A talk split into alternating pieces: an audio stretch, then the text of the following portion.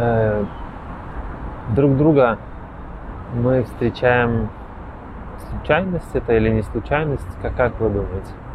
Конечно, нет, потому что подобное тянется к подобному, подсолнечник к солнцу, и не просто так мы встречаемся. Я думаю, вы замечали удивительный баланс, который наблюдается в ваших отношениях. Каждый друг друга или дополняет, или усиливает, или взаимозаменяет. Но, тем не менее, целостность э, будущей семьи или уже семьи, она ярко выражена. Как минимум, мужчина и женщина разные, как максимум э, есть кто-то более технический, такой более конкретный, четкий или четкая.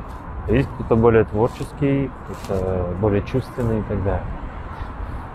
Поэтому тоже это важный момент, э, принимать свои сильные и слабые стороны, уметь слышать себя и уметь э, вести диалог.